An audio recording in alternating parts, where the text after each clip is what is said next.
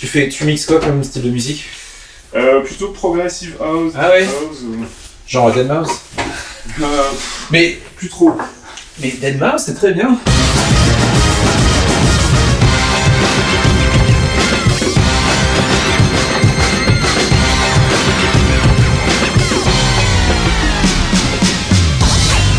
Bonjour Geekzone et bienvenue dans ce onzième épisode de Dans le Canap DLC, votre rendez-vous euh, quasi mensuel avec notre podcast de conversation.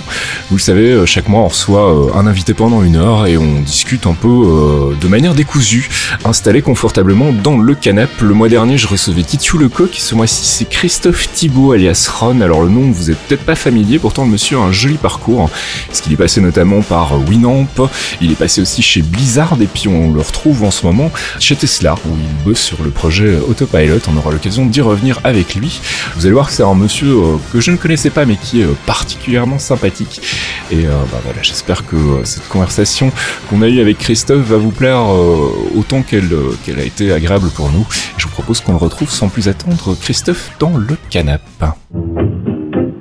What I do, what I do, what I do, da da do, da da do.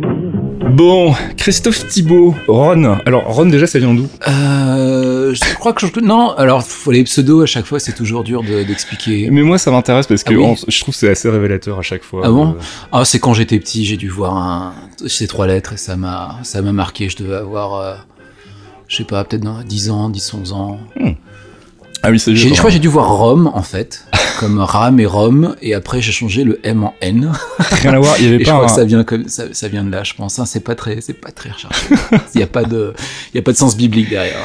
Alors, on parlait tout à l'heure quand t'es arrivé. Euh, c'est un monsieur sur euh, sur le Discord de Geekzone qui est venu me trouver en me disant euh, tiens euh, tu connais Ron machin bon client je pense que ça peut t'intéresser il a un chouette parcours et tout. Du coup j'étais j'étais voir un peu ça.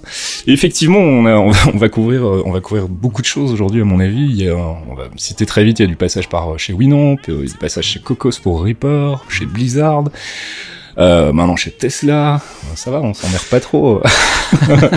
On va essayer, on va essayer de, de regarder, euh, de, de regarder un peu derrière nous euh, d'où- vient, euh, d'où vient euh, ce, ce parcours. Euh, T'as as commencé quand en fait? T'as fait, t'as fait des études déjà où tu te disais je sais ce que je veux faire. euh, Oui, c'était un peu ça. En fait, moi, je suis pas très compatible avec les études et vice versa. Enfin, j'ai vu ça de- quand j'étais très jeune. Mais en fait, l'informatique, ça m'a toujours passionné. Ça a commencé comme quand mon père a dû ramener un Apple II, je pense, à la maison. Mon père était aussi informaticien et Hmm. c'était dans le temps des années 80 où les ordinateurs venaient de commencer à débarquer. Mais les, je pense que les gens voyaient pas encore l'impact que ça allait avoir. Ouais. Donc il y avait les ordinateurs qu'on récupérait à la maison. Mais un truc je me rappelle, c'est que c'est peut-être pas pareil pour toi aussi, mais à l'école on avait les MO5, les TO5, Mm. des trucs comme ça quoi. Nous on avait des Commodore 64, on avait Ah des oui? VIC 20 Toi d'abord. t'avais une super école. Hein. Moi Ouais. nous c'était euh, non nous c'était pas ça. On a eu des VIC 20 et puis je crois qu'on a eu un Ah oui? Commodore 64 et donc on se Ah battait ouais, à l'école, qui, euh, ouais ouais à l'école. Ouais, Ah ouais, non, et on avait des séances d'informatique, on faisait du, du basique. euh, Ah ouais. Ah d'accord. Ah, ça c'est ah, ça c'est pas ça c'était poussé. Ouais. Euh, t'es allé où à l'école Moi j'étais en Belgique et c'était. Ah oui, euh, t'es belge une- Oui je suis belge Ah, d'accord, je ne savais pas. C'était encore être un des seuls le- voilà, c'est vrai qu'on se voit pour la première fois. Euh, mais oui, c'était en Belgique, c'était dans une, une école, une école communale de, petit village où j'habitais qui s'appelait Rexensart. Mhm. Et on avait effectivement des séances d'une heure, une heure par semaine où on pouvait faire ce qu'on voulait en fait sur les, les Commodore. Et moi, je me, je me souviens, je m'amusais à faire des, Des des trucs, tu sais, avec des petits, Pics et euh, des des petits dessins en fait, avec les caractères spéciaux du Commodore 64, Ouais, des petits ça. trucs animés. Je m'amusais à faire ça. Et c'était, euh, ouais, c'est là que j'ai mis les doigts dedans, je pense. Et à ton, Ouais. mon avis, toi aussi, du coup. Bah, c'était un peu ça, mais nous, on, enfin, on n'avait pas. euh, J'aurais adoré qu'on ait des Commodore 64. Et on, avait les trucs de Thomson, parce que je pense que Thomson et la France avaient des, euh, avaient des liens ouais, pour et le on un peu les produits ça français, ouais. Absolument, ouais. Donc c'était des machines horribles.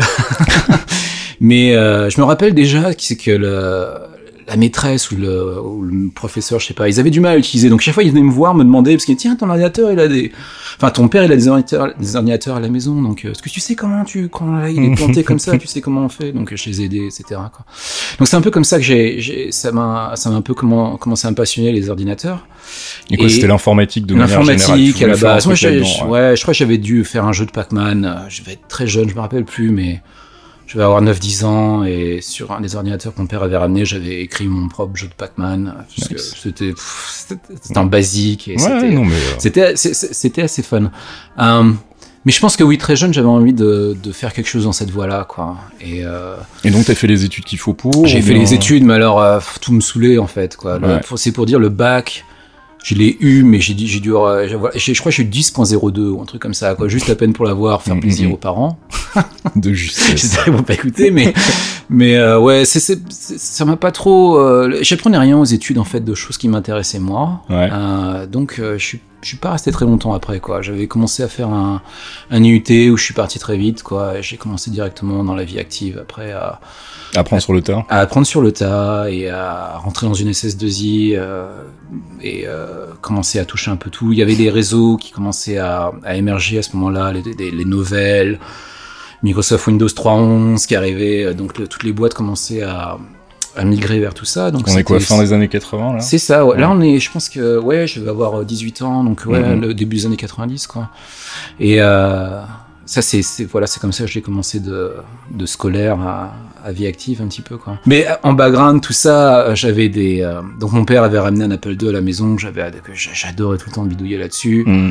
Après, il avait ramené des PC, je me rappelle. Euh, et moi, à un moment, j'avais eu un Amstrad 6128 et j'étais, j'étais tout le temps dessus, quoi. je, je faisais, je- j'ai décortiqué les jeux, je faisais de l'assembleur. Je me rappelle que j'avais fait des, je sais plus comment il s'appelle le magazine à l'époque pour le CPC. Euh, mais il y avait un truc qui te donnait genre des chèques de, ça va être 50 francs si tu envoyais des, des codes pour tricher à des jeux, tu Ouais, sais, ouais. tu peux avoir les vies infinies.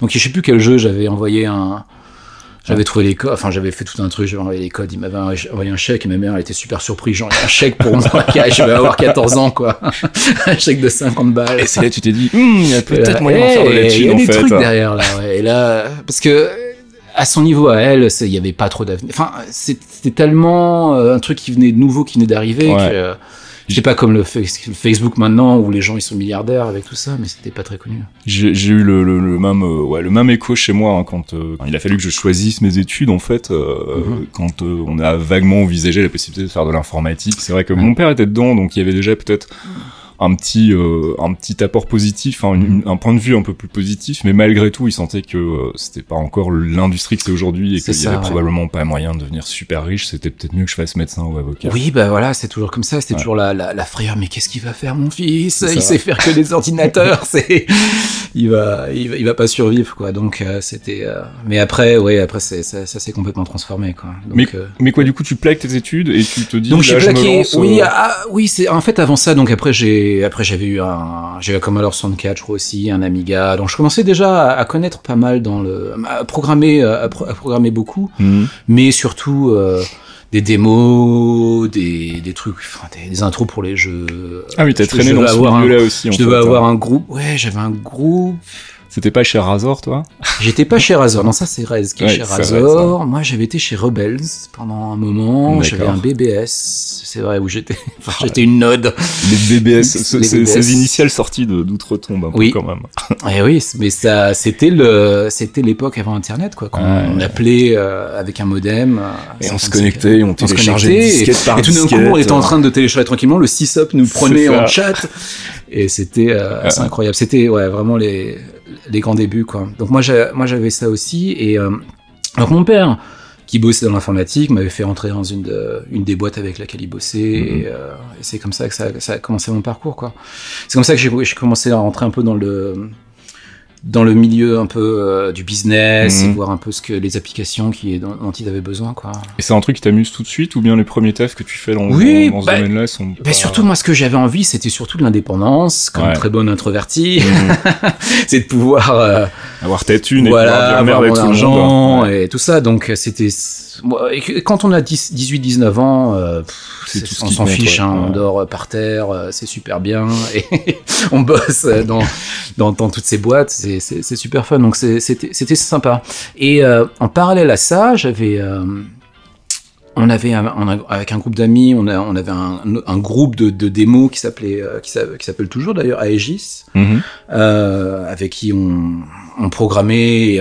quand moi j'avais, je, je dois être un des premiers à être embauché dans dans les SS2I. J'ai, en fait, euh, par euh, par bouche et oreille, on, on s'est on s'est tous retrouvés à travailler ensemble dans les mêmes dans les mêmes compagnies, quoi.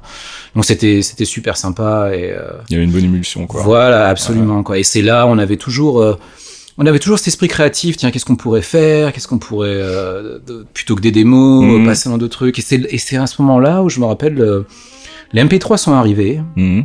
Tout, euh, et euh, j'avais commencé en. euh, il faut dire, dans l'époque, jouer un MP3 sur un ordinateur, c'était quelque chose qui était assez extraordinaire. Ouais, ouais, ouais. Et déjà, on était sous DOS, et la seule chose qu'on faisait à ce moment-là, c'est jouer un MP3, on faisait rien d'autre, je me souviens, j'avais fait un, un player de MP3 pour DOS, Ouais. Euh, parce que je crois qu'on avait des 486, enfin des machines très peu performantes, quoi. où Vraiment, Mhm. c'est clair, elles pouvaient faire que ça, quoi. Donc c'était euh, avec des, des, des routines un petit peu optimisées pour que ça, que ça puisse jouer le, le- le- les MP3. Mhm. Et après, euh, quand on était passé sous Windows, j'avais fait un autre player de MP3 qui s'appelait KJOFOL. K-J-O-F-O-L. C'est complètement passé sous mon Ah, radar, tiens. Absolument, oui. Et euh, c'était un des premiers players MP3 qui supportait les, les skins en freeform, en fait. D'accord. Autant Winamp, il y avait, c'était tout le temps carré, la boîte carrée, Mhm. avec des, des boutons, euh, ou qui étaient tout le temps à la même, euh, Standard, à la- ouais. voilà, Mhm. à la même, à la même position. Euh, là, tu pouvais quasiment mettre ton fichier, euh, c'était pas du XML, enfin, tu décrivais, euh, tiens, voilà la position là, je vais Mhm. mettre un bouton play, j'en veux rajouter un là, et tu pouvais faire euh, des trucs un peu, un peu fous, quoi. Donc, c'était un des premiers, euh, un des premiers players MP3 qui pouvaient faire ça. Et en fait, grâce à ça, euh, je traînais euh, donc sur IRC dans les euh, dans les channels de, de MP3 parce que à ce moment-là, c'était un peu la compétition. Qui est-ce qui était avait le player MP3 le plus performant? Parce que Mhm. c'était très important parce que quand on avait une machine, c'était au début, du début des Pentium, comme je disais, on pouvait jouer à MP3 et en fait, il y avait très peu de ressources CPU Mhm. pour faire autre chose. Donc c'était, euh, il y avait des sites de bench pour euh, qui avaient la, les routines les plus rapides. Et moi, je me rappelle qu'à un moment, j'étais, j'étais en premier, Winamp était en dessous. Donc on avait un, petit- un petit peu une compétition avec le, le programmeur de, qui avait écrit Winamp à la base. Mhm. Et c'est comme ça qu'on s'est connus en fait. D'accord. On, était un peu plus en, en compétition en fait. C'est l'époque de quel Winamp Sa version euh, 2.0 Ah, c'est- encore Ouh là là, c'était même version avant 1 point ou 0 point quelque chose. Ah oui. je, je crois que c'était avant tout que ça début, supporte quoi. les plugins et, tout- et tout ça. C'était vraiment au tout tout début quoi. Et, euh, Et quoi, ouais, tu rentres en contact avec lui donc je rentre en contact avec, il s'appelle Justin Frankel, parce qu'on va en reparler après, quand on va parler de Reaper et tout ça. Et euh, donc on, on changé des emails sur des routines, parce qu'on s'entraidait en fait, quoi. Ouais. Et euh, à un moment, euh, le, donc Winamp se fait racheter par AOL pour 60 millions de dollars, Ouais. ou quelque chose comme ça. Et il m'envoie un email en disant tiens tiens, euh, on a besoin d'ingénieurs, est-ce que ça te dirait de venir à San Francisco pour travailler euh, pour Winamp quoi. Donc euh, deux minutes après, j'avais j'a- j'avais réfléchi, mais c'est comme c'est comme ça que donc mon parcours, j'ai réussi à, à à, à décoller euh, vers San Francisco et euh, C'est un peu la maxime, si tu veux pas les Ouais. battre, rejoins-les. bah, c'était C'est- ça, quoi. C'était un peu ça, quoi. Puis en plus, autant lui faisait ça, quelqu'un de très jeune aussi, parce que je crois qu'il a deux ans de moins que moi. Mhm. Euh, lui faisait ça, pareil de son salon, il faisait Winamp tous les jours. Ouais. euh, Il avait quitté les études aussi. Euh, mais moi, j'avais un boulot. Enfin, je, faisais un truc que je faisais dans mon temps. euh, dans, dans mon temps extérieur quoi. Mhm, mhm. Donc euh, là, c'était vraiment changer de changer un peu de carrière et euh, et ce qui était marrant, c'est qu'avec un autre ami donc du groupe Aegis, on s'était dit tiens, ce serait vraiment sympa de partir en Amérique parce que c'est c'est un pays qui nous a toujours euh, qui nous avait toujours attiré quand on est petit, Mhm. on regarde les films et, euh, Oui, c'est clair, il y a un- une part de rêve, et, quoi. et a une part de rêve là-bas quoi. Donc on donc euh, c'est comme ça que j'ai fait le saut là-bas et je me suis retrouvé à travailler avec euh, euh, sur Winamp quoi. Chez Nullsoft. Chez. Nullsoft, Ouais. voilà. C'était donc euh, Nullsoft quand je suis arrivé, c'était une toute petite entité euh, dans AOL. Ouais. Et ça se passait très bien au début parce qu'ils nous donnaient toute la liberté. Ils disaient bon bah continuez ce que vous faites, con- continuez à faire des des programmes performants et puis euh, bon bah un jour on va essayer peut-être de savoir comment on pourra monétiser tout ça. Mhm. C'était un peu la période folle des années 2000. La première Début des années 2000. Ouais. Et, et ça se passait bien, ça s'est très bien passé pendant quelques années, mais après oui, le crash est arrivé. Mhm. Et euh, il y a eu quelques softs qu'on a fait à Nullsoft, euh, entre autres euh, Gnutella. Ouais. Euh, je sais pas si tu te rappelles, c'était un des Ouais, tout premiers peer-to-peer, hein. que qui était sorti, enfin qu'on avait sorti sans le dire à nos boss en fait. Et on avait mis ça sous la tutelle d'AOL. Donc je me rappelle le lendemain, on avait tous été conviés à un meeting avec le CEO qui nous disait mais qu'est-ce que vous qu'est-ce que vous faites quoi? Nous, on veut pas que le, vous, tout le monde euh, transfère des médias ça. comme ça. Ça va à l'inverse de ce qu'on fait. Vous êtes fous, quoi. Qu'est-ce que c'est que ça? Donc, le, il a dû rester euh, une heure ou deux online, le, le, le site. Euh, et en plus sur le site c'était vraiment, euh, enfin il y avait marqué je crois, voyez, AOL pour vous amener des bonnes choses, des trucs comme ça. Donc c'était vraiment très très mal vu par la direction. Tu m'étonnes. Euh, donc euh, ouais, mais en fait donc ça, ça a été resté oui donc deux heures online, mais les gens ont réussi à le downloader, Ouais. ont réussi à décrypter comment le réseau ça marchait et on fait des versions après euh, open ouf, hein. source euh, et c'est devenu. euh, et maintenant je suis, je, je crois que ça existe encore. Je crois qu'il doit y avoir Berkshire ou Casa, enfin je sais plus, Ouais, mais je, je crois que ça, il y a encore des, des réseaux qui sont basés là-dessus quoi. Et euh, et voilà quoi. C'est c'est- c'est ça qui va te mettre euh, qui va te mettre à la porte de, de chez Nullsoft ou bien c'est toi qui vas Euh, partir euh, Plus ou moins, ouais. C'est va après froid, ça, parce qu'en fait, euh, après on avait on avait quand même essayé de faire un de rentrer plus dans le plus dans la norme. Bon, il y avait Winamp, il y a, il y a eu Winamp, Winamp 5 qu'on avait Mm. fait qu'on avait fait là-bas. Euh, qui restait très très longtemps mes qui, qui resté hein. très très longtemps, mais surtout c'est un peu le burn, euh, je sais plus comment on dit en français, le burn-out. quoi. Ouais. C'est quand à, à travailler sur des médias players au bout de 4 ou 5 ans, ça commence à, à Ouais, pas mal peser. Tu te tournes en boucle un peu. Ouais, on se retrouve. Puis après, la, la... donc comment dire, enfin, il y a eu le crash, donc euh, il y, a, il y, a, il y a tout a eu ce, ce côté où il fallait qu'ils monétisent Winamp, Mm. donc ils- eux ils voulaient mettre des pubs dedans, et donc on, a- on s'est battu Hmm. euh, pour pas qu'il y ait de, de pubs dedans, parce que ça va à l'inverse un peu de l'essence du produit, quoi. Ouais. Euh, mais en même temps, c'est vrai que c'est c'est un produit qui est dur à monétiser quand on. Mhm. Mais avant qu'il soit racheté par AOL, enfin, c'était un shareware et ça, enfin, ça se vendait comme des petits pains. Ouais, je suis pas Donc euh, ah ouais là vraiment ouais c'était ça ça ça ça s'est pas très très bien passé à ce moment-là. On a il y avait un autre projet euh, sur lequel on avait bossé qui s'appelait Waste qui Mhm. était euh, donc la technologie Nutella mais en faisant du un peu un darknet en fait. Mhm. Donc tu te connectais à tes propres peers mais c'était tout était encrypté quoi. Donc tu te connectais pas à n'importe qui, c'était que des gens qui étaient autorisés et là tu partageais ton, tes médias avec que ton groupe de gens à toi-même.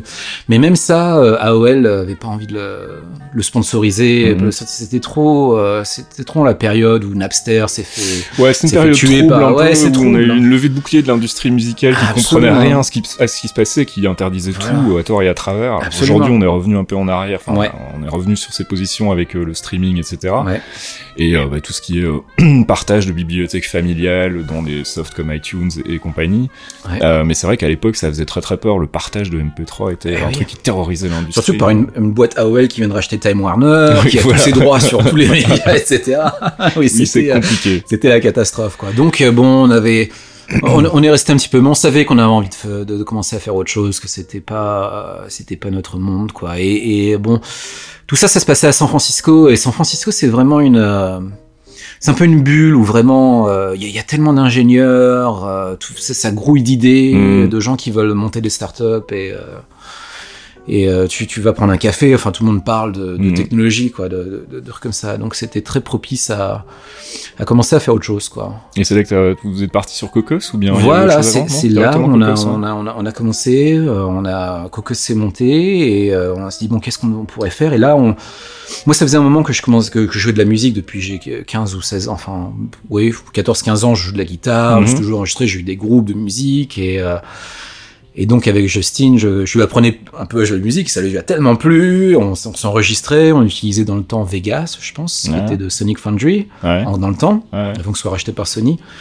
Et ça arrêtait pas de planter. Donc, comme tout bon programmeur, tu te dis, bon, bah, ça, c'est nage, faut que je le fixe. Tu sais quoi? On va faire le nôtre. et c'est vraiment de là que c'est, où c'est parti. On s'est inspiré de Vegas et on a, on l'a fait un peu à la sauce Winamp où, euh, tout est, tout est plutôt simple. On donne le- la, la puissance à l'utilisateur de faire, d'avoir ses propres shortcuts. Faut que ce soit Mhm. simple, intuitif et euh, que ça prenne très peu de ressources. euh, et c'est pas euh, encombré par euh, tout ce truc marketing où il faut Mhm. que tu rajoutes toutes ces features parce que euh, tu vois il faut qu'il y ait ça quoi donc c'est Là, on comme- parle de, on parle de Reaper. donc. on parle de Reaper Ouais, oui, ouais. c'est vrai Reaper, Reaper que, ouais, dont je vous ai déjà parlé sur Geekzone, hein, qui est un, un, un DAW, en fait, un Digital Audio, Audio Workstation, Workstation, ouais. euh, qui permet donc de, faire de la musique, du montage audio, euh, que moi j'utilise depuis, ben, je te- je t'en parlais tout à l'heure, je pense que c'est la version, version 2 à peu près, où Ouais. j'ai, euh, j'ai rencontré le soft qui à l'époque était, euh, en version d'évaluation full, Mhm. fully functional, machin, Absolument. tout ça, donc je l'avais récupéré, j'avais commencé à bidouiller avec, et c'était la période où moi je bossais avec Acid en fait. Ah oui. de euh, Sonic Foundry aussi, Ouais. Euh, mais qui, qui avait bien évolué, qui était devenu un vrai séquenceur avec la possibilité d'ajouter des VST, etc. Mhm. Donc ça me convenait, sauf qu'effectivement j'avais les mêmes problèmes que toi, ça plantait tout le temps. Ouais. Et je me suis dit non, là il me faut autre chose. Alors j'ai regardé les solutions pro, c'était super cher, tout Ah, ça, oui. c'était pas possible.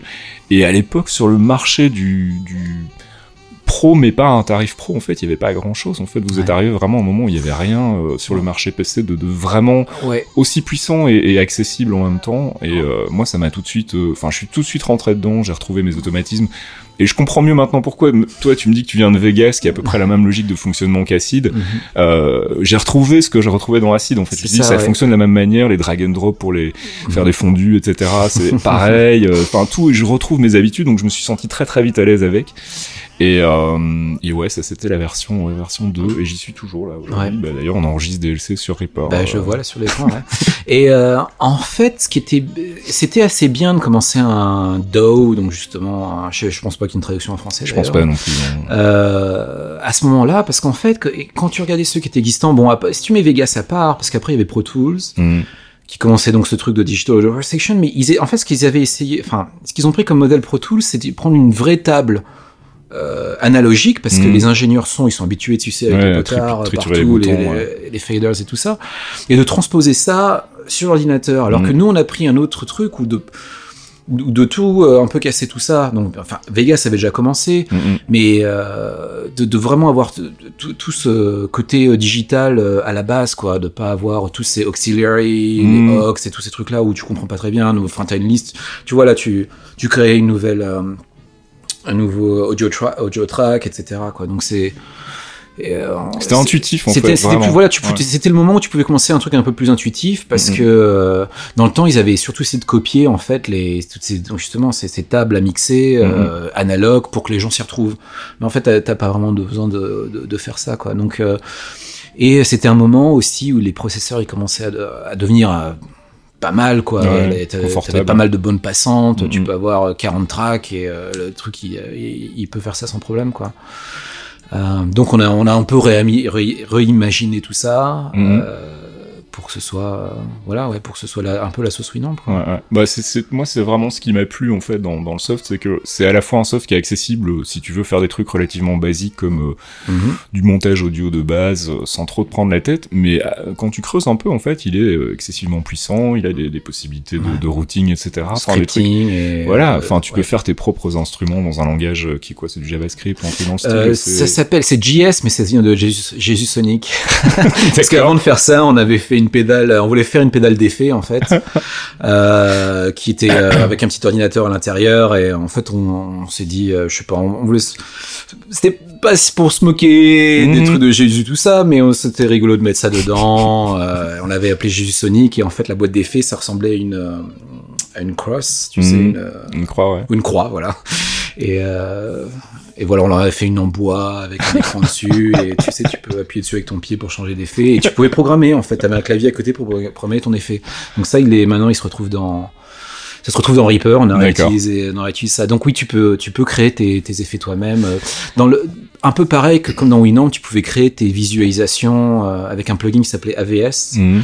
et tu pouvais faire tes effets euh, donc avec la musique qui jouait Ouais, fait, euh, faire, ouais. euh, toi-même tes effets sans Mhm. avoir à ouvrir Visual Studio et faire tes, tes plugins tout ça ouais.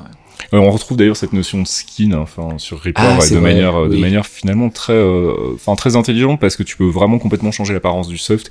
Et comme tout était designé pour être justement adaptable il n'y a pas de il y a pas de truc qui choque il y a pas de enfin je trouve que ça fonctionne plutôt bien.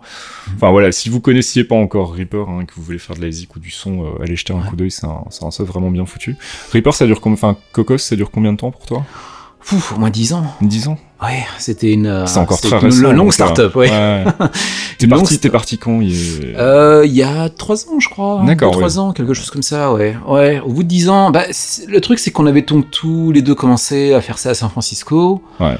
C'était sympa. Et après, Justin, euh, il a déménagé à New York. Mhm. Euh, donc, entre San Francisco et New York, il y a bon trois heures de, de différence et ça fait vraiment un long, Mm, mm, mm.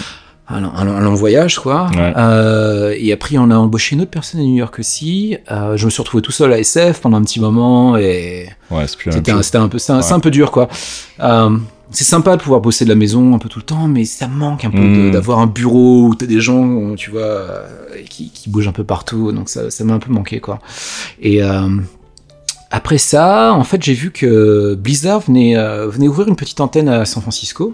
Tiens donc. Et tiens donc, je me suis dit, tiens, et parce qu'en fait, ils venaient de juste sortir euh, Hearthstone, Ouais.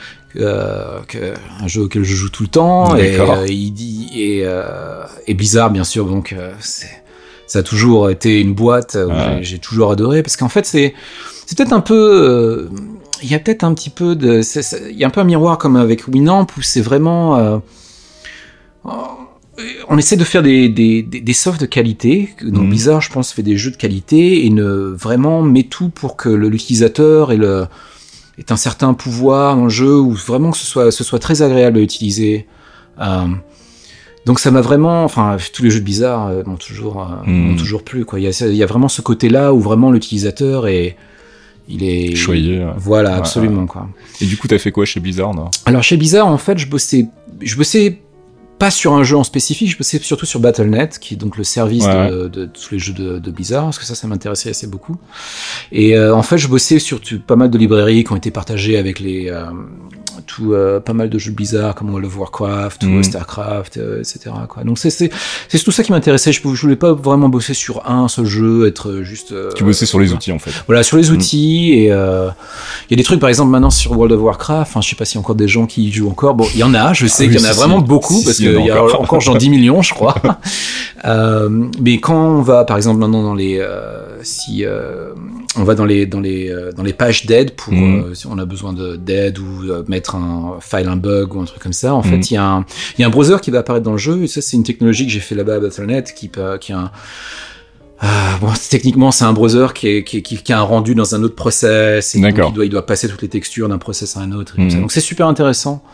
Euh, je il y, a, il y a des gens extrêmement intelligents qui travaillent à Blizzard. Mhm. C'est super intéressant. Il y a des gens qui, qui définissent le, comme le, le standard du C++. Mhm. Il y en a plein qui travaillent à Blizzard. D'accord. Donc c'est vraiment, euh, C'est des têtes quoi. c'est des super têtes, c'est super intéressant pour apprendre. euh, Ça doit être motivant ça. c'est- ouais. Très motivant. Et en plus, ce qui est, ce qui est bien dans la, dans, dans la boîte, c'est qu'ils ont un, un mantra de grow and learn. Donc Mhm. ça veut dire que personne vraiment ne, de, quand ils a, personne ne sait, ne sait tout en fait. Ouais, Donc euh, vraiment, c'est c'est une très bonne boîte, très bonne boîte. quoi. Et l'aventure Blizzard, c'est combien de temps ça? C'est deux ans. Ouais. Euh, parce qu'en fait, après, ils ont décidé de, de clôture le, le petit bureau d'ASF, de demander à tout le monde de venir euh, travailler. Le, le, le QG, en fait, est dans une ville qui s'appelle Irvine, Mhm. qui est à Los Angeles.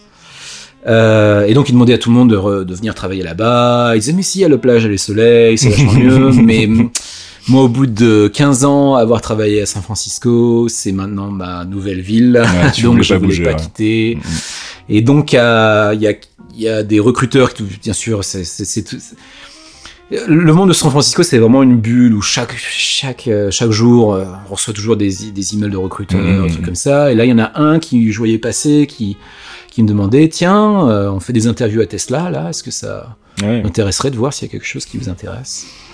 Belle propale. alors la super belle propale, ouais. Alors c'est déjà, moi je voulais juste y aller, juste pour essayer les voitures, parce que je, me suis- je suis jamais euh, en train de Tesla, c'est quand même vachement intéressant. Et puis bien sûr, on entend parler de de Elon euh, Ouais. tout le temps. euh, il fait SpaceX et tout ça. Et je me dis tiens, ça serait cool si je pouvais, euh, si je pouvais même lui parler deux minutes, quoi. Mhm.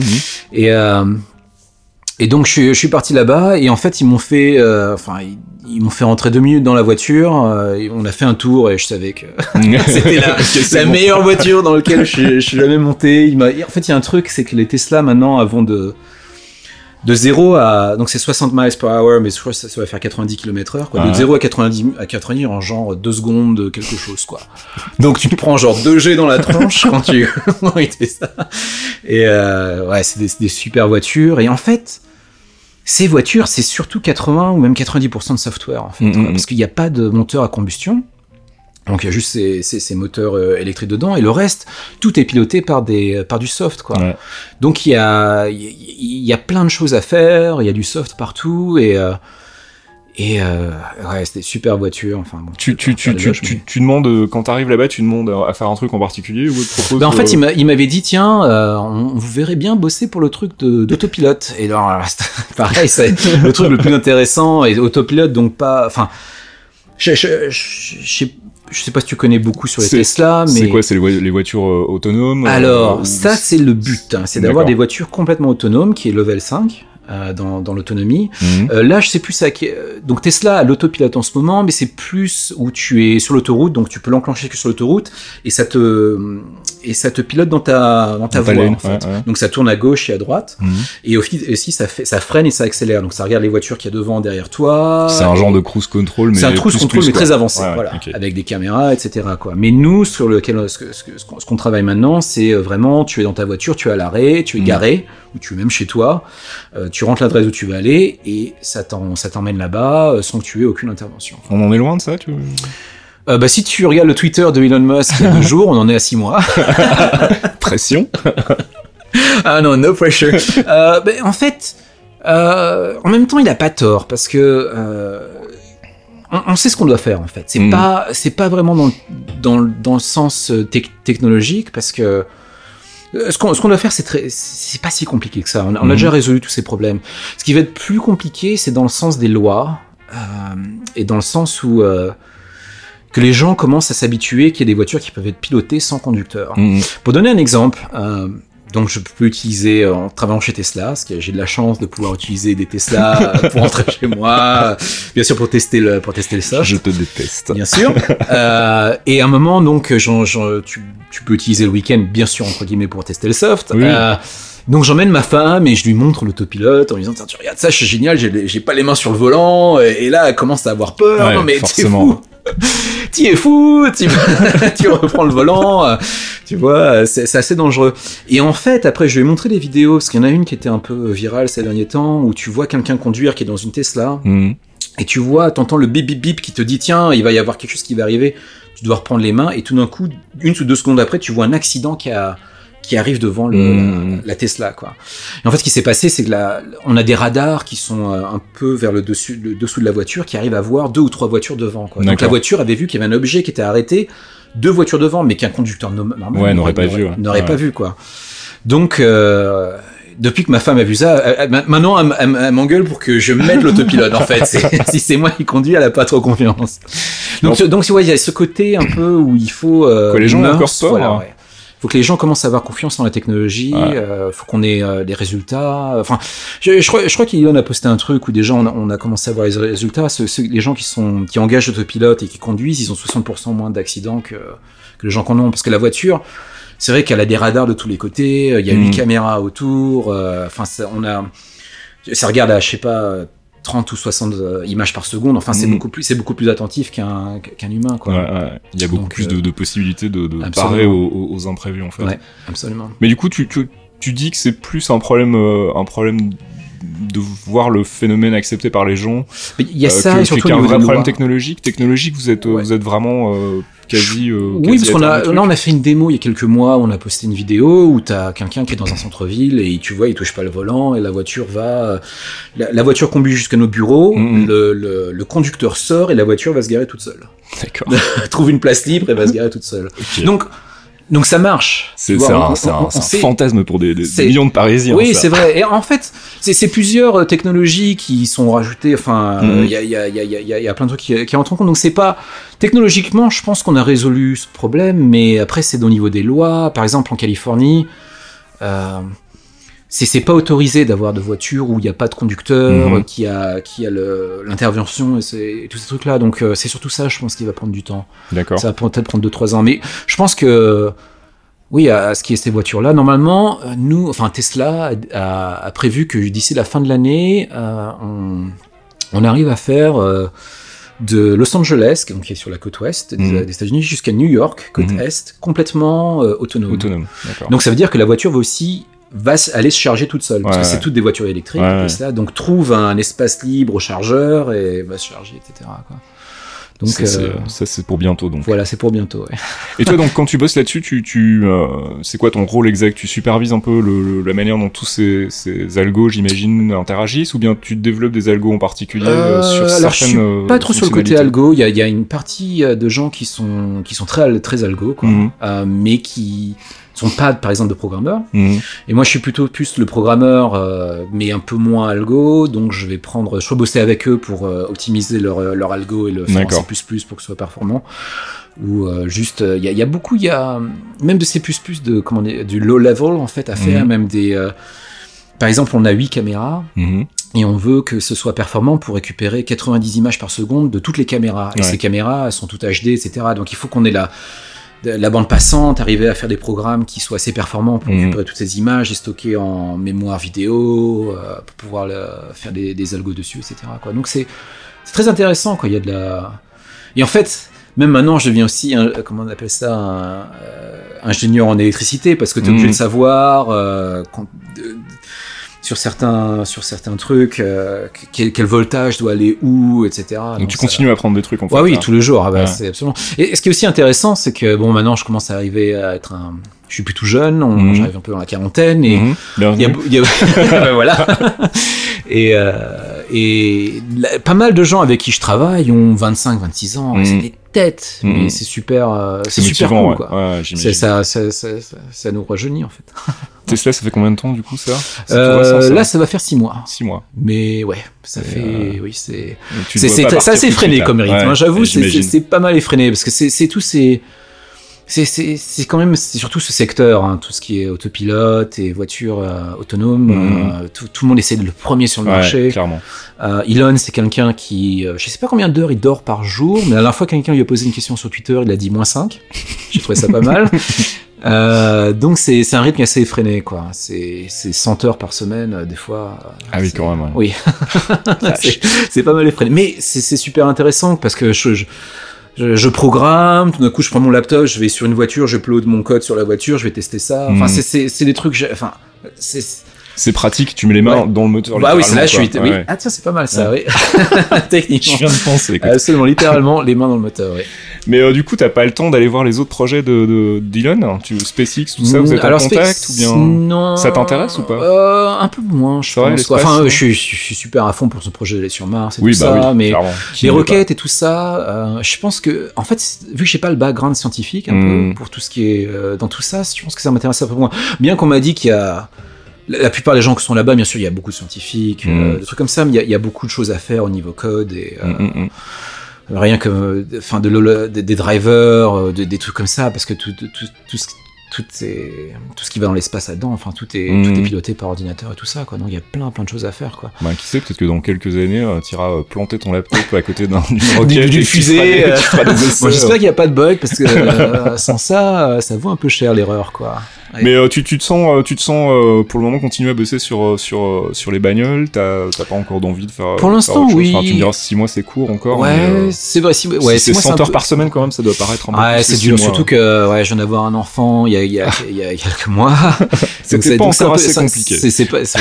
C'est un peu compliqué, mais c'est tellement, c'est tellement passionnant. Puis heureusement, j'ai une femme qui comprend très bien euh, l'engouement. euh, et euh, oui, oui, c'est un peu dur. C'est surtout la balance euh, d'arriver à avoir quelque chose comme ça. Mais la dernière fois, c'est marrant. Je lisais un article sur Apple et euh, en fait, toutes ces grosses boîtes là-bas, ils, ils essayent d'avoir leur employé, euh, tu sais, euh, d'être tout le temps là-bas, de Ouais. donner à fond. C'est euh, la famille quoi. oui, voilà, ouais. Donc c'est, on est loin des 35 heures. Ouais, bah tu France. 100 heures, c'est quand même pas mal. Et ça te laisse pas du tout de temps pour ton temps. Non, donc 100 ça- heures c'est un peu l'extrême quand même. Mais surtout parce que je dis 100 heures parce que surtout Elon qui avait, qui, qui avait, j'ai vu dans une interview une vidéo et lui il s'attend que tout le monde fasse 100 heures parce que Mm. lui il fait 100 heures Ouais. et il dit que si jamais, vu que tu veux, si tu veux être devant tout le monde au niveau Mm. de ce genre de business, tu peux pas juste bosser 35 heures. Mm. Bon, je pense que oui, il y a un peu. Il a, il a raison et tort en même temps. euh, il faut pas trop pousser mamie dans les orties, mais C'est le côté français qui ressort. voilà, ça, hein, voilà, c'est- exactement. Quand même. Mais après, qu'on est, c'est, toujours de- de- dans le sens où faire, euh, de faire du travail où on est passionné, quoi. Et on- quand on est vraiment, euh, on a envie de voir le produit qui va sortir. Euh, surtout, surtout dans ce genre de produit-là où on, l'autopilote, on, ça sauve des vies, quoi. Enfin, Ouais, littéralement, quoi. Je veux pas monter le truc non plus trop. Non, trop, mais c'est un, c'est un outil même- qui a une application concrète Absolument, et de quoi. valeur, quoi. Ouais, ouais, clairement. absolument, quoi. Donc c'est ça, ça fait vraiment aider quand on voit que quelqu'un nous avait écrit. euh, C'était quelqu'un en Allemagne, je crois. Il avait euh, donc il avait une Tesla et euh, à un moment il a eu un arrêt cardiaque dans dans, dans sa voiture et il a, il a, il a mis en route l'autopilote pour Mhm. l'amener jusqu'à la sortie de l'autoroute où il, a- il avait son hôpital quoi. Mhm. Il a dit tiens si j'avais pas eu l'auto- l'autopilote, euh, j'aurais pas pu conduire jusqu'à là-bas quoi. Donc ça m'a amené. euh, Donc ça, ça ça aide vraiment quoi. C'est faire vraiment un truc pratique là-dedans et c'est super intéressant. quoi. Mais je demandais ça parce que du coup, euh, on, comme on parlait un petit peu tout à l'heure, que tu avais l'air de manifestement euh, dire que tu faisais aussi de la musique, et que tu t'intéressais, je te voyais regarder mes platines et tout. me parler de ça. Tractor, je me suis dit, Hmm, on est en terrain Ouais, des- ici, je pense qu'on va avoir des choses des- Avec dire. un pote, on fait des rêves. euh, C'est vrai? on fait des rêves underground à San Francisco aussi. Bah oui, j'adore la techno. J'adore le rock et la techno. Alors attends, quand est-ce que tu dors en fait? Ah bah oui, ouais. c'est un peu dur. Euh, Donc tu fais des rêves à San Francisco. Ouais, on organise. Bah, en fait, il y, a- il y a aussi un, bah, en fait, il y a un festival auquel on va. Je vais tout le temps qui s'appelle Burning Man, qui, Ouais, est, bah oui. euh, qui, est, qui est pas loin. euh, et en fait, avec euh, avec des amis, donc on va, on fait souvent des soirées. euh, Mhm. Et euh, en fait, on adore la musique électronique, on Mhm. adore la la, la, la techno, donc enfin ou la progressive house, Ouais, tellement enfin, ça ouais. ou euh, euh, et, euh, et donc on s'est on dit tiens on fait nos propres euh, euh, commencer à DJ nous-mêmes et à faire nos propres soirées etc. Dans le cadre du Burning Man ou bien vous avez fait ça ailleurs? Dans Burning Man, on fait ça aussi. On a un camp et on va, on va s'installer. On a, on a, on a construit toute une. ça s'appelle une art car. C'est une. J'ai acheté un un truck, enfin un truck, comment dire, c'est un, camion, vieux camion, quasiment ouais. quoi, Ouais. parce qu'il il était assez long et dessus on a on a monté toute une installation. euh, en fait, il y avait deux étages où les gens pouvaient monter et on avait installé des énormes euh, 10 000 watts de, de haut-parleurs. Et ça, en fait, ça, se, ça, ça bouge en fait sur la playa à Burning Man et avec plein de lumière, etc. Quoi. Parce que c'était sympa aussi de programmer toutes les lumières pour ce truc-là. C'est quelque Oui, chose il qui faut, faut toujours qu'il y ait une petite part de Faut toujours qu'il y ait quelque chose. Et d'ailleurs, je crois que j'avais pris Winamp. Hmm j'avais pris Winamp que je que j'ai tourné, euh, donc ça, ça enregistrait la musique, ça faisait des visualisations et j'avais plein de, de, de LED qui, euh, qui, qui montraient ces visualisations de, de Winamp en fait. Comme ça. Donc j'ai lié un petit peu le tous les projets là-dessus. quoi. C'est pas mal. Mais donc oui, ouais, j'adore le, bah, j'adore le rock aussi, mais là, tout- j'ai j'ai euh, j'ai des platines aussi, et, euh, j'ai Tractor. Et, euh, Et tu fais encore un peu de son dans, dans ton moment mais ça, ça commence à être dur maintenant, et surtout qu'avant qu'on ne quand on avait Cocos à San Francisco, c'était top parce qu'on avait un énorme studio. On avait euh, acheté tous les instruments possibles. on avait genre deux batteries, on avait euh, 40 guitares. euh, parce qu'il fallait qu'on teste, bien sûr. Ouais, tu vois. bah oui, Euh, évidemment. C'est pour le comme les travail. voitures Tesla, hein, C'est pour le travail. normal, c'est pour, c'est tout le temps pour le travail. Euh, c'est ce que je dis à ma femme en tout cas. Euh, mais là, là, là, ça devient plus compliqué, euh, les, de- parce que bien, donc on a plus ce studio, les appartements à San Francisco sont très petits. Ouais. Donc je suis sur mes guitares et tout ça, mais là, ça devient, c'est, dur de de, mixer, De s'y remettre, de, hein. s'y remettre un petit peu quoi. Mais t'avais un groupe quand t'étais plus jeune, tu me disais? J'avais, euh, oui, j'avais un groupe quand j'étais plus jeune, ouais, on, on jouait beaucoup de rock, ouais. Dans quel coin? C'était c'était encore t'étais euh, parce que tu étais à San Francisco maintenant. Euh, j'en avais quand j'étais, oui, j'en avais fait, oui, on, on avait, j'avais un groupe de rock à San Francisco. On a, on a, j'en avais un aussi. On écoutait, on était fan des Smashing Pumpkins à l'époque, et on avait joué à Chicago sur un, là où les Smashing Pumpkins avaient joué. Ah. On avait fait tout un, tout un truc là-bas, donc c'était très, euh, c'était fun, quoi. C'est pour ça que, depuis que quand j'avais été en Amérique, c'était vraiment euh, un peu le rêve, tu sais, de, ouais. de, de faire toutes ces choses-là. euh, Est-ce que tu, tu peux vraiment tout faire en fait quoi Ouais. hein? Tu bon, t'as une passion, tu peux te lancer à fond dedans, il y a personne qui va te juger. euh. Tu ressens vraiment cet état d'esprit-là quand tu quand tu tu t'installes là-bas en fait? Ouais, surtout à San Francisco, je pense que c'est quand même une ville de où l'entrepreneuriat est, euh, est, est solli- pas sollicité, mais c'est Récompensé. hein. voilà absolument les gens te poussent quoi. Après ça va un peu à l'extrême où euh, chacun fait son euh, une idée d'app et euh, tu vois Oui, essayer bah, de lever ça, des millions. Bon après pff, donc là maintenant c'est le, le marché est un peu euh, Un peu saturé. ouais. Voilà, il est complètement saturé, quoi. Mais, mais il y a vraiment ce côté d'entrepreneur. Comme je dis, tu vas à n'importe quel café, tout le monde va, va parler de comment ils ont optimisé leur algo ou Mm. vont parler de- d'une app qu'ils vont faire. un truc Ouais, c'est une quoi. bulle en fait C'est vraiment. très- c'est, c'est une énorme bulle, quoi. Et là, euh, je crois que maintenant San Francisco est peut-être la, une, la ville la plus chère au niveau des loyers. C'est ce qu'on m'a dit. ouais. Euh, c'est, ça a passé New York. euh, C'est assez. euh, donc c'est ça, ça commence la bulle, ça commence à se recréer. Il y a un peu plus de fond maintenant dans la bulle, donc ça va peut-être prendre un peu plus de temps avant qu'elle Qu'elle qu'elle crève. explose, mais, ouais. ouais. Mais euh, c'est un peu euh, c'est l'Amérique donc c'est toujours les extrêmes en fait quoi. Ouais, bah San oui. Francisco ça va. ouais. On le voit en ce moment. hein. Surtout en ce moment. ouais, donc euh, c'est toujours ça. Tiens, faisons une petite parenthèse politique 5 minutes. Oh là là. plus. Comment tu- pas voter pour lui Comment tu le... Ok, ça c'est bien déjà. Façon, je peux pas voter. Comment tu l'as vécu ça, toi, euh, expat, installé là-bas, un changement pareil C'est qui, fou, qui quoi. va quand même avoir des Mais tu sais répercussions. que bah, nous, pour te dire, la journée où la journée des élections. Bon, déjà, il y avait tout ce truc où Trump avait été élu. Et en fait, quand il a été élu au niveau des partis républicains, hmm, moi, je m'étais dit, tiens, waouh, alors là, c'est, ça y est, c'est, c'est, c'est Clinton, la prochaine. il a juste donné la voix à Clinton ça. parce que je pouvais pas me rendre compte qu'il allait y avoir tellement de gens qui Mhm. voulaient, qui allaient voter pour lui, non pas parce que, pour le caractère, un truc comme ça, mais juste qu'ils voulaient un changement, quoi. hmm. Personne n'a vu venir en fait. c'est. Personne n'a vu venir. Moi, je te dis, la, la journée, les élections, nous, on il faisait beau, on se baladait, on se disait, tiens, c'est con, on va regarder la- les élections, on va Mhm. voir Trump perdre, ça va être super sympa. parce ça. que, enfin, tous les sondages lui donnaient, euh, Ouais. euh, enfin, euh, il disait qu'il allait perdre à 80, 80%, quoi, tu vois. Donc bon, il avait une chance, mais c'était, euh, c'est- ouais. Il devait pas gagner, ce garçon. Non, non. Et, euh, et donc, quand la- le, le soir euh, commence à arriver, on commence à, euh, à regarder un petit peu le début. Tiens, c'est bizarre, il y, a, il y a quand même, quand même beaucoup de rouge. Bon, c'est un peu le milieu des États-Unis, c'est peut-être un peu normal. Et au bout d'un moment, ouais, les gens commencent à se rendre compte que Ça y est, c'est c'était- bon, quoi. C'était c'était Ouais. pas lui. Et tu sens, oh, il y avait un silence dans la Ah. ville. Parce que bon, San Francisco, c'est très bleu, hein. c'est Oui, c'est bah libéral, euh, c'est plus libéral. Puis c'est le monde de la technologie que Trump aime pas trop non plus. Il aime pas Ouais. beaucoup la Silicon Valley. Il, Il est a- pas il très beaucoup de choses qu'il hein. aime pas, Ouais, qu'il comprend base, pas, hein. qu'il aime pas, c'est un peu mix. ça. Ouais. c'est un peu mixé. Euh, Mais ouais, donc gros le coup de massue, ouais. Ah, le coup de massue complet, c'était, euh, on n'en croyait pas quoi. Et tu voyais même aux, aux gens, tu, tu regardais la télé, tu, tu- les, les- les présentateurs, tu, tu voyais l'effondrement quoi sur ouais. le visage.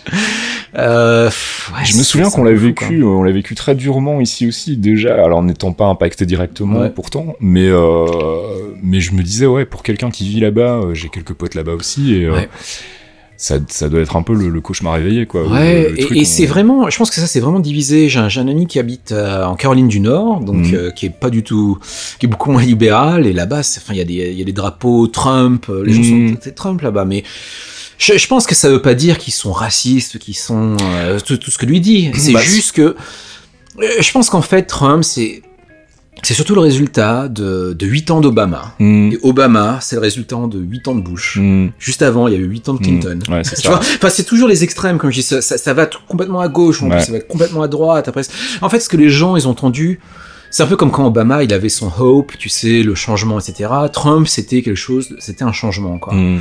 Donc c'était, euh, Mais cela dit, je regardais les, les, les infos aujourd'hui, il a déjà perdu beaucoup en, en popularité, il est euh, déjà. parmi un des, bah, un des présidents il faut se dire que les deux, en, en plus, c'est, pour être honnête, je pense que le Parti démocratique, s'ils avaient, si, parce que eux, euh, ils seront pas non plus, c'est pas des enfants de Ah non, non, cœur non, clairement. plus. C'est Ouais. normalement ça aurait dû être Bernie Sanders qui aurait dû Mm. être sur le ballot. Personnellement, je pense que si Bernie Sanders, qui est pour moi bien meilleur que Clinton, parce que bon, les. Clinton ils sont pas non plus euh, très innocents, euh, je pense que Sanders il avait bien bien de meilleures chances que, que Clinton. Faut, faut dire que c'était deux candidats qui avaient un code de popularité les plus bas depuis. euh, Mm, mm, mm. Enfin, je crois que enfin, ça n'a jamais, ça a jamais été vu. Donc, ouais, c'est, quand, quand c'est arrivé, on, on- on croyait qu'on était arrivé dans la, dans la quatrième dimension. Ouais, j'imagine. C'était. Euh, euh, je, je, je sais pas si tu, tu connais une série qui s'appelle Black Mirror. Ouais, tout à fait. ouais. Et donc Black Mirror, le lendemain, ils ont posté un tweet en disant oui, non, ce n'est pas un épisode de Black Mirror, c'est vraiment la réalité. Oui.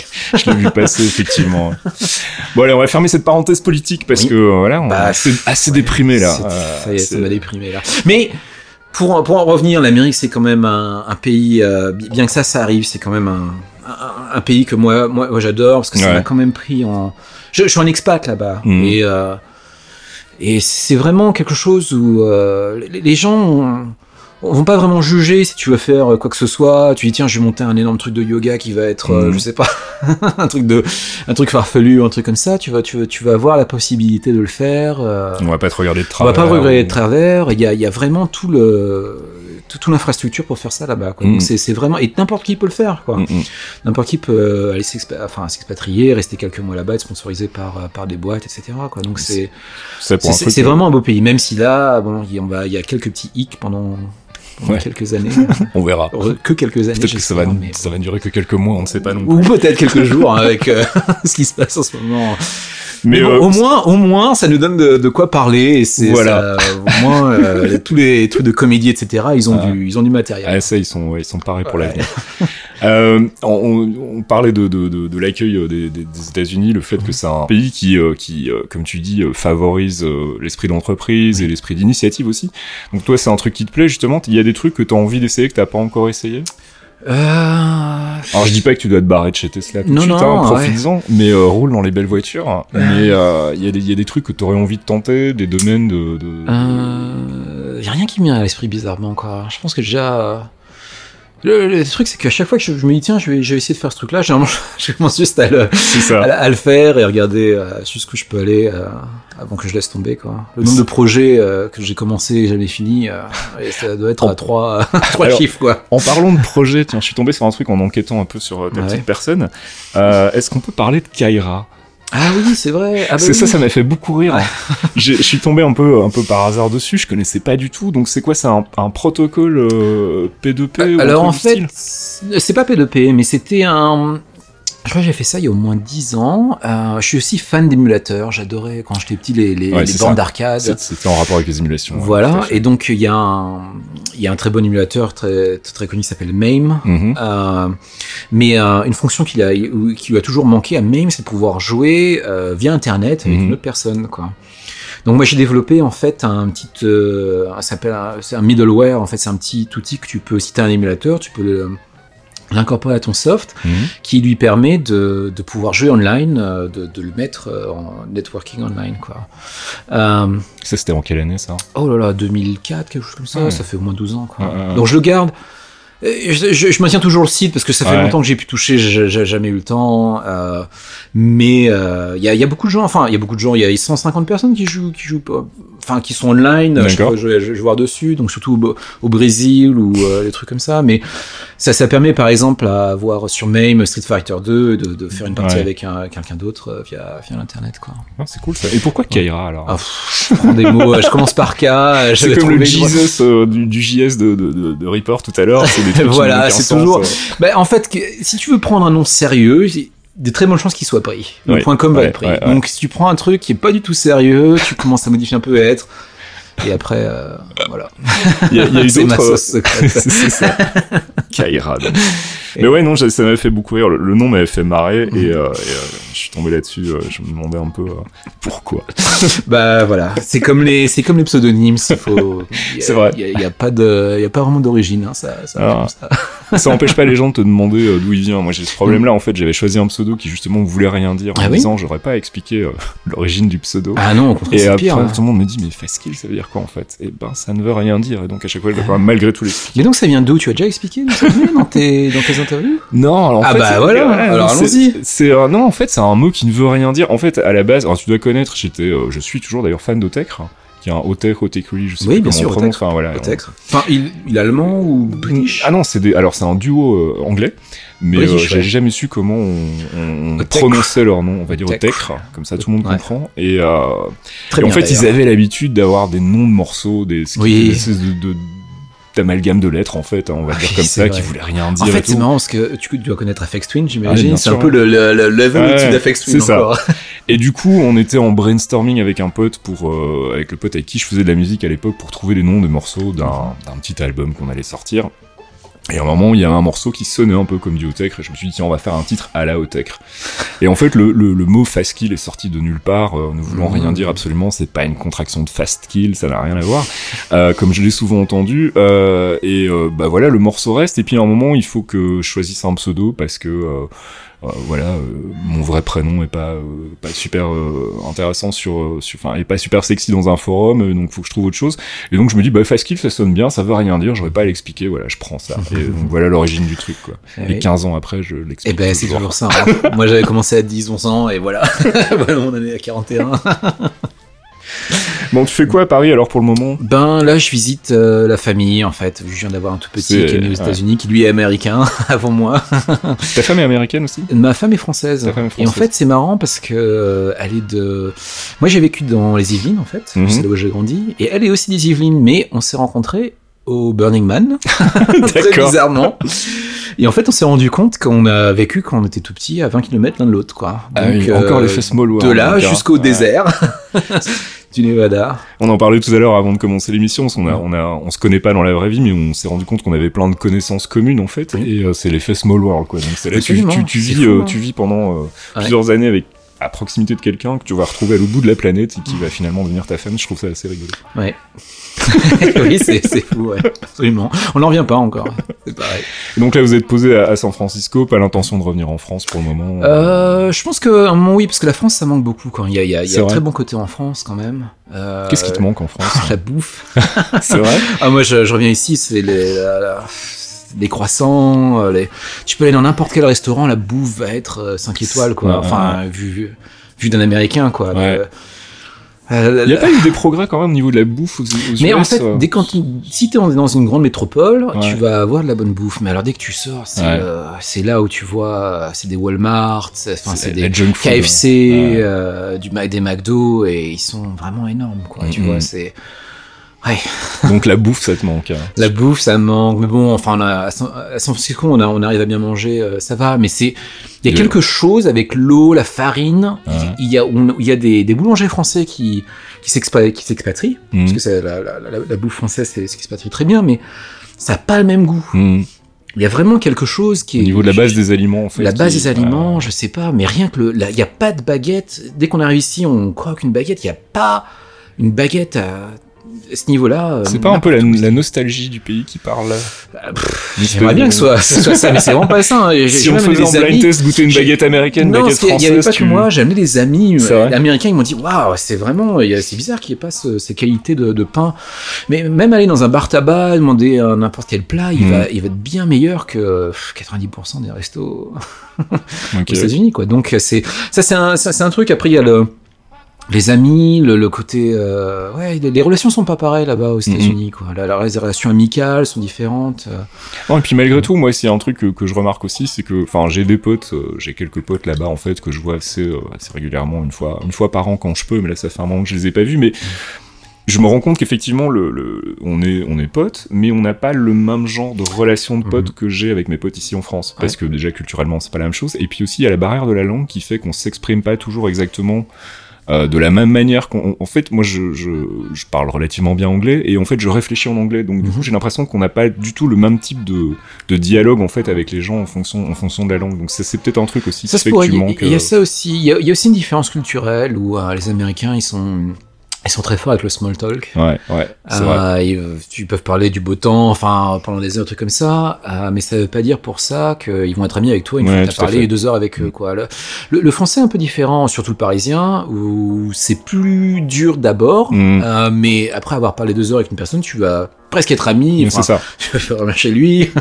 tu vois, c'est, c'est, il y, a- il y a quelque chose de, de, de plus qui se crée. Donc ça, je, je pense que culturellement c'est différent. Euh, après bon, c'est vrai que la, oui, la barrière de la langue, ça, ça, ça peut poser d'autres trucs, mais euh, mais c'est vrai toi j'imagine que maintenant en anglais euh, c'est oui, c'est- c'est oui, au bout de fluide. 15 ans, ça va. Ouais, mais je pense que c'est, ce qui est, c'est peut-être aussi le côté musicien, parce que t'écoutes un peu les, le, le son des syllabes. ouais tout à alors, le fait prosé- Ouais, c'est vrai. Moi, je connais des gens qui sont arrivés il y a 15 ans et qui ont le même accent euh, Mhm. que le jour où ils sont arrivés. Hein.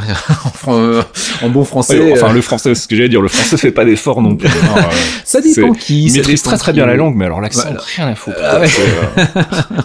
C'est, un truc qu'on retrouve quand même souvent dans les interviews des que ce soit des acteurs enfin des, des célébrités Ah, c'est vrai qu'il y en a qui- font mal, ouais. vrai, tu te dis mais fais un effort quoi Ah oui. après tout Ah, ce temps passé là-bas Mais il y en a un qui m'a étonné, c'est euh, tu connais Phoenix, le, le groupe Phoenix? Ouais tout à fait ouais Donc il y a un chanteur, euh, c'est très connu aux États-Unis, Phoenix. Il me semble qu'en France c'est un peu moins connu. Euh, non, ils ont eu leur petit succès Petit quand même. succès mais avec euh, Amadeus, oui, je sais, je sais Amadeus. qu'ils font partie de, de toute cette frange musicale Oui, euh, versaillaise, absolument. Qui, qui plaît beaucoup aux États-Unis. le, le chanteur, quand il chante, il a quasiment pas d'accent. Tu l'écoutes en interview. Waouh, Ah qu'est-ce qui s'est passé là? Il vient de, il vient de Paris, tu vois. euh, I am from France. euh, C'est ça. Ah, aucun effort. voilà. Donc c'est c'est un petit peu ça. ouais. Donc visite familiale, hein, Ouais. juste euh, passer quelques jours là. Pour Bah oui, passer le- quelques jours, j'ai droit. Enfin, j'ai droit. Oui, c'est vrai, j'ai droit qu'à une semaine parce que. Il faut retourner faire les 100 heures, Il en a besoin de. il il m'attend avec sa montre là. Et- Mais c'est alors c'est marrant parce que c'est Tesla, c'est euh, quand, quand j'allais être embauché, je me dis tiens c'est sympa de pouvoir parler à Elon. Et maintenant, maintenant j'y parle quasiment tous les jours en fait, Ah, ah. parce que on est dans un dans un projet qui est assez de très haute visibilité parce Mhm. que c'est c'est les gens regardent, c'est le nouveau truc qui va qui va sortir, etc. Donc il est assez euh, main, euh, il veut il veut prendre en main Ouais, le, le truc. Contrôle fric sur le truc ah, quoi. enfin, ouais, Ouais. et il est très, très, très contrôle fric. Il est, on dit qu'il il micromanage pas, il nanomanage. Donc D'accord. Donc c'est, il, veut savoir qui fait quoi exactement, si, comment tout va se passer, hein, etc. Mais j'ai de très bonnes choses à dire sur lui. C'est quelqu'un qui est quand même excessivement très intelligent. Ouais, j'imagine. Voilà. C'est un ingénieur avant et ça, ça se voit. Il est pas là, il est pas arrivé là où il est. il est pas arrivé là. Et quand, on lui explique exactement les problèmes qu'on a dans un driver, machin, il sait exactement de quoi on parle. Donc Mhm. c'est, pour un CEO, c'est, c'est quand même pas l'aise. Donc retour, retour aux US dans, dans quelques jours. Bah écoute, en tout cas c'était bien cool de, de pouvoir te, Ah te, bah, te capter là sans, sans problème, hein, entre deux avions. Plaisir, ça fait très plaisir. Et merci donc euh, à Aziz qui nous a mis en contact, Alexis donc euh, qui euh, m'a permis donc de, de, de te rencontrer, de discuter avec toi euh, bah, pendant une heure là. Ouais. Déjà. Oui, oui, déjà, ça passe vite. Il y a d'autres trucs dont tu voulais parler Non, on a, on a fait le tour. ah, j'ai plus de non, j'ai plus non, j'ai plus rien. On va se reprendre un petit café alors. Ouais. Bah merci en tout cas Christophe, Ron donc. et merci. puis bah, on va suivre un peu ton actu chez Tesla là, les voitures qui roulent toutes seules pour bientôt. Ben j'espère bien si ça si ça n'arrive pas, ce n'est pas ma faute, mais C'est que tu n'auras pas tout fait pour tes ça, 100 heures, je- en je fais tout pour que ça arrive en tout cas. Ça marche.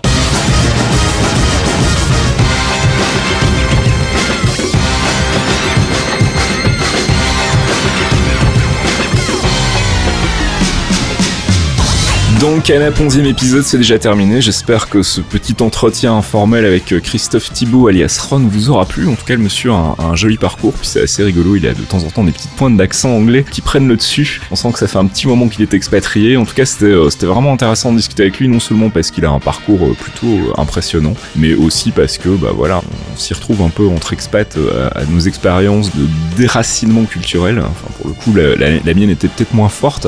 Mais du coup, c'est toujours intéressant de discuter avec, euh, avec des gens qui sont partis, qui ont quitté leur pays, et puis de voir que finalement, bah, ça leur manque quand même un petit peu de revenir, euh, de revenir sur leur terre natale.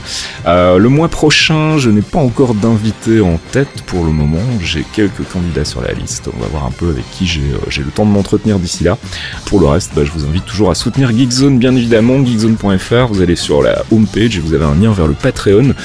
Vous pouvez donc contribuer financièrement pour nous aider bah, à faire plus de Geekzone et moins de boulot alimentaire sur le côté, c'est toujours apprécié.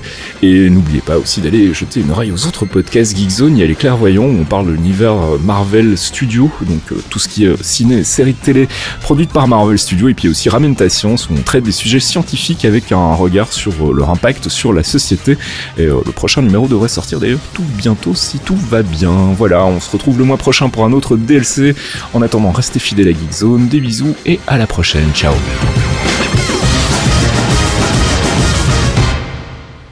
Mais tu, comment tu connais Régis? Non mais c'est fou parce que c'est des gens qui se connaissent absolument pas quoi. Et je sais que lui, je- non mais c'est fou ça.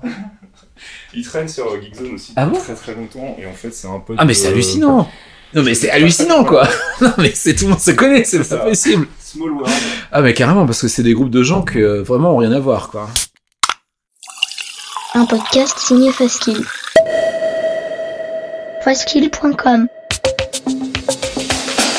Des actus, des dossiers, des tutos, des podcasts, Geekzone, c'est le site de la culture geek sous toutes ses formes. Et aussi une communauté en or. Retrouvez-nous sur geekzone.fr et soutenez-nous via Patreon. Geekzone.fr par des geeks pour des geeks. Est-ce qu'un jour on remplacera nos repas par de la poudre? Qu'est-ce qu'il se passe dans nos têtes quand on rêve? Partir en vacances sur une exoplanète, c'est pour bientôt? Les réponses à ces questions et bien d'autres, c'est dans Ramène ta science, le nouveau podcast scientifique de Geekzone. Avec Dr Saucisse, l'ami Bini et Faskil aux commandes, on vous parle de sujets peu connus, de sujets mal connus ou de sujets qui trimballent leur lot d'idées reçues en décryptant leur impact sur notre quotidien. Ramène ta science, RTS, c'est votre nouveau rendez-vous scientifique et c'est sur geekzone.fr.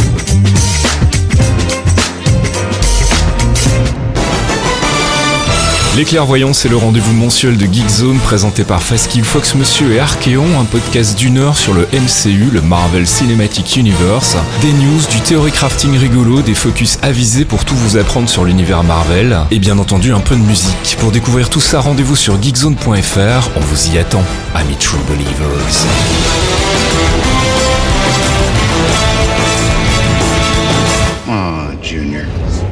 Break your old man's heart. If I have to. Nobody has to break anything. Clearly, you've never made an omelet. You beat me by one second.